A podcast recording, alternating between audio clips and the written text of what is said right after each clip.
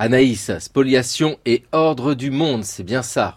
Exactement, Xavier. Alors, la semaine dernière, un jugement a été rendu hein, dans une affaire de demande de restitution. On parlait tout à l'heure de restitution, bah, nous y voici encore, mais cette fois-ci, ça concerne trois tableaux de Derain, une famille hein, qui demandait la restitution de ces tableaux et qui a été déboutée. C'est ça la question, Anaïs. Exactement. Le 29 août, les juges ont considéré que des, des incertitudes persistantes quant à l'identification des tableaux demeuraient et qu'elles invalidaient la demande des ayants droit de René Guimpel, collectionneur et résistant français, mort en déportation en 1945. La famille Guimpel demandait la restitution de ces trois tableaux de Derain, spoliés sous l'occupation allemande et appartenant actuellement aux collections nationales, théoriquement inaliénables. Les ayants droit de René Guimpel ont déclaré vouloir faire appel de ce verdict. Bien souvent, les pillages et spoliations restent difficiles à retracer. Achat au marché noir, monnaie d'échange, passer au tamis des trafics de guerre, leur, circulation ne respecte que rarement les cours et les règles du, du marché de l'art. D'ailleurs, René Guimpel avait bradé à la va-vite une grande partie de sa collection pour financer la fuite et le refuge de sa famille à Londres. Alors Anaïs, on se souvient que cette question des restitutions de biens spoliés, euh, ça a déjà fait l'actualité hein, régulièrement. Il y a quelques mois, il y a eu la publication d'un rapport commandé par l'État sur les objets d'art à provenance douteuse et qui étaient conservés dans les musées nationaux. C'est ça, hein, c'est quoi ce rapport?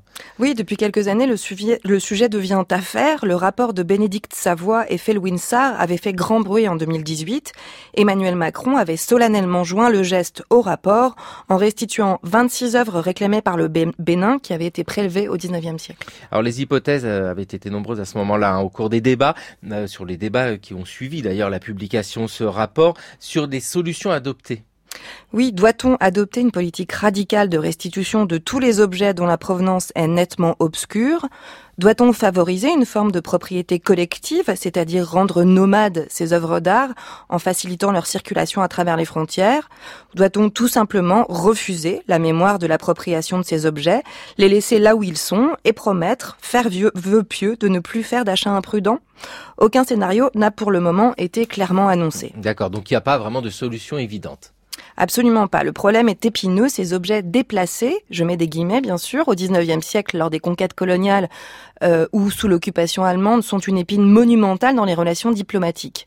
Restituer ces œuvres pour les institutions publiques, c'est admettre avoir contribué à leur spoliation, en conscience ou non, ne serait-ce qu'en fermant les yeux sur leur origine. Alors si le réel n'est pas encore décidé, on peut partir un peu dans la fiction. Il y a un écrivain, Arnaud Bertina, qui a fait une histoire des possibles, une uchronie qui traite de la manière euh, la plus réjouissante possible et sulfureuse. Hein. J'ai cru comprendre de cette question des, restitutions, Anaïs. Oui, Arnaud Bertina avait proposé il y a quelque temps une toute petite nouvelle, une uchronie de l'échange postcolonial intitulé Des lions comme des danseuses.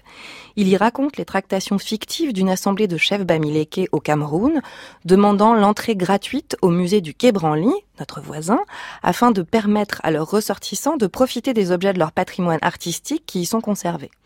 La lettre est classée immédiatement sans suite après une bonne rigolade en réunion de la part des conservateurs du musée, rigolade fictive, je le répète, en tout cas on le souhaite. Mais une seconde lettre est arrivée très vite. Une seconde lettre arrive, à la fois courtoise et comminatoire. S'il n'est pas fait bon accueil à cette demande de gratuité, on demandera la restitution de tous les objets issus des territoires bamileke détenus par le musée. Surprise, le musée cède.